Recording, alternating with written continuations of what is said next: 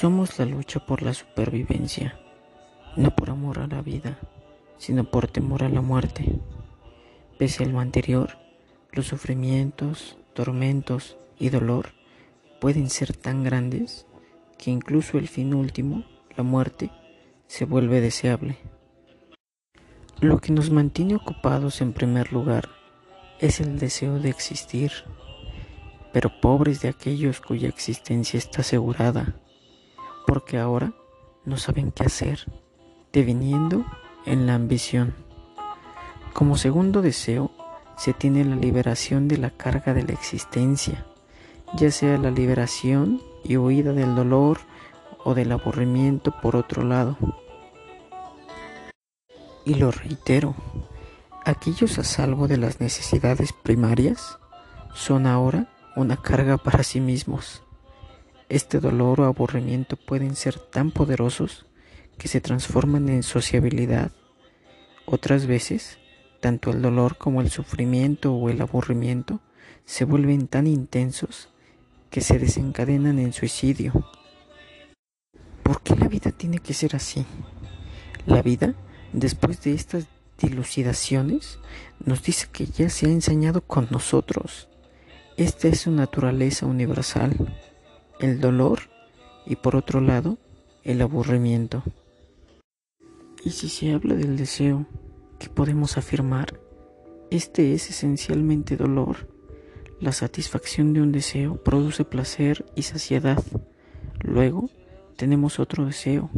Cuando no es así, sigue la soledad, el vacío o el aburrimiento. Ahora hablemos sobre las alegrías.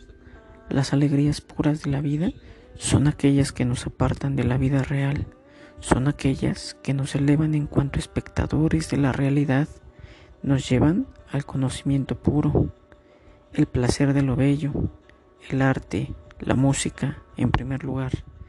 Muy pocos son los que realmente tienen la disposición, tanto emocional como intelectual, para disfrutar de estos puros placeres que se presentan como un sueño.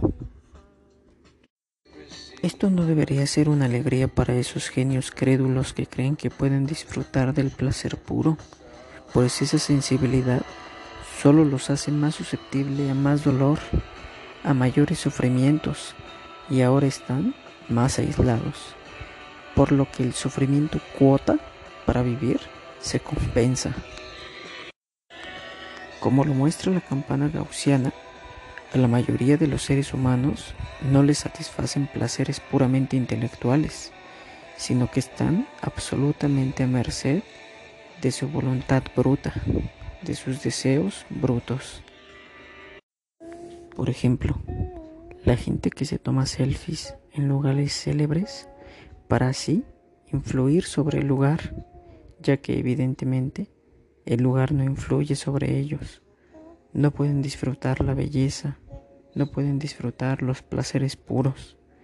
No se limitan a observar algo exótico, un animal por ejemplo, sino que se ven en la necesidad de irritarlo, exactamente para experimentar algo que es sabido por todos, la ley de acción-reacción de Newton, pues de esta manera consiguen un poco de desaburrimiento. Para concluir, puedo decir que los múltiples intentos por desterrar al sufrimiento solo causan su cambio de forma. El sufrimiento es multiforme. La primera forma se manifiesta en forma de carencia, necesidad y cuidados para preservar la vida. Lo que decimos que son necesidades básicas. Una vez eliminada esta forma, adopta otras formas. Impulso sexual, amor pasional, celos, envidia, ambición, codicia. Si no es así, se presenta como aburrimiento. En fin, el dolor es inevitable.